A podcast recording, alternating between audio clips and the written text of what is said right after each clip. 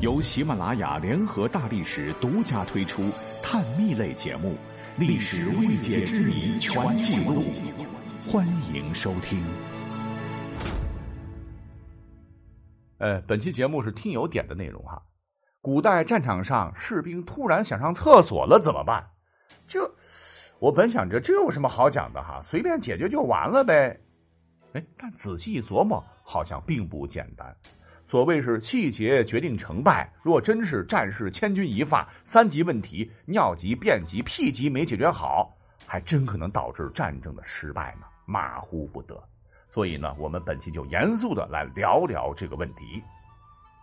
古代战争，我们都知道哈，两军交战，旗帜猎猎，战鼓擂擂，兵器磕碰天，动辄上万、十几万的将士以命相搏，杀作一团，刀光剑影，血流成河是一定的。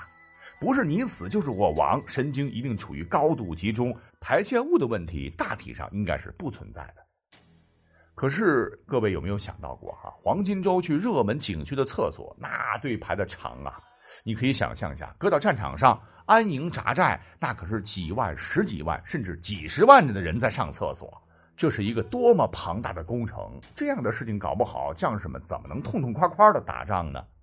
若是战事激烈，营寨城池封闭的空间没有如今的消杀手段，没处理好粪便的问题，那就等着病菌肆虐、疫病横行，非战斗减员吧。哎，就像我们非常熟悉的哈，当年的赤壁大战，曹操最终大败。《三国志》其实呢也给出了一个可能的答案。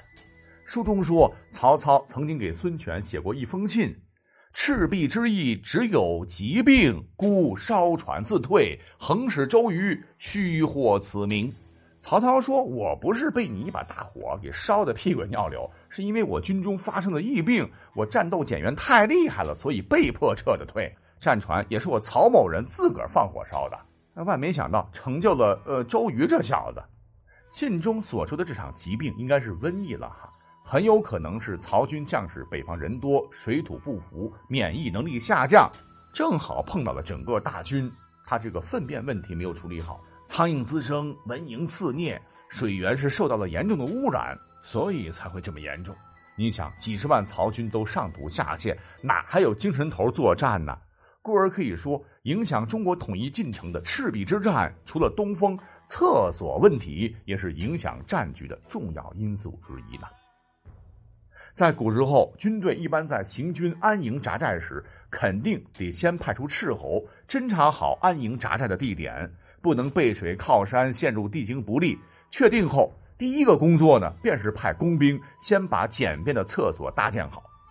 厕所选址也非常讲究。必须要选在营地的下风口，且厕所的距离一定得控制好离营地的距离，不能太近或者太远，尤其是不能离军队的饮用水和粮仓太近。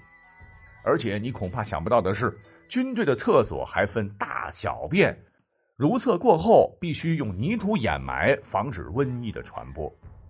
古人还经常把粪便称之为金水。是绝对不能浪费的，经常会被拿来当生化武器。例如，若是守军居高临下的时候，有时候会将金水收集、烧开，等敌军攻城时直接泼他们身上。作呕的骚臭气能不能恶心死敌人不说，但是万一受了点伤，只要沾染上金水，没有抗生素的古代，伤口必定会恶化，染疾而亡。而进攻方也常常会把盛满屎尿的粪缸，或者是死猪、死牛什么的。搁到投石器上发射出去，好散播疫病源头。或者古时候的毒箭啊，哪有什么小说里讲的那样哈？箭簇上涂上鹤顶红砒霜什么的，涂抹在箭矢等武器上的就是粪便。呃，当然，粪便也是双刃剑哈，处理不当可能会伤到自个儿。那有了太多前车之鉴，在如何处理好将士们上厕所的问题上，历史上无论谁是统帅，都相当重视。仅次于解决军队粮草补给问题。你像明代著名的抗倭名将戚继光，曾在他的《练兵实记》中专门挑出重点，对上厕所问题进行了严格的规定。他郑重其事地说：“入厕要分成白天和晚上两种情况。士兵白天上厕所要凭借腰牌，没腰牌那你就拉裤裆里吧。而晚上绝对不能出兵营上厕所，只能在营里解决。若第二天营地撤回了，粪便必须就地掩埋。如果要继续的安营扎寨，必须要掩埋好，不得有异味。无独有偶，清朝湘军统帅曾国藩也专门针对上厕所的问题，在其《德胜歌》中进行了详细的描述。什么要在下风口啦，不要在水源附近啦。为了打胜仗，曾国藩也是操碎了心。最后，那战事打起来之前，为了让将士们没有后顾之忧，部队呢会规定士兵有序上厕所，以避免在战场上出现尿急、拉肚子这样的情况，影响战斗力。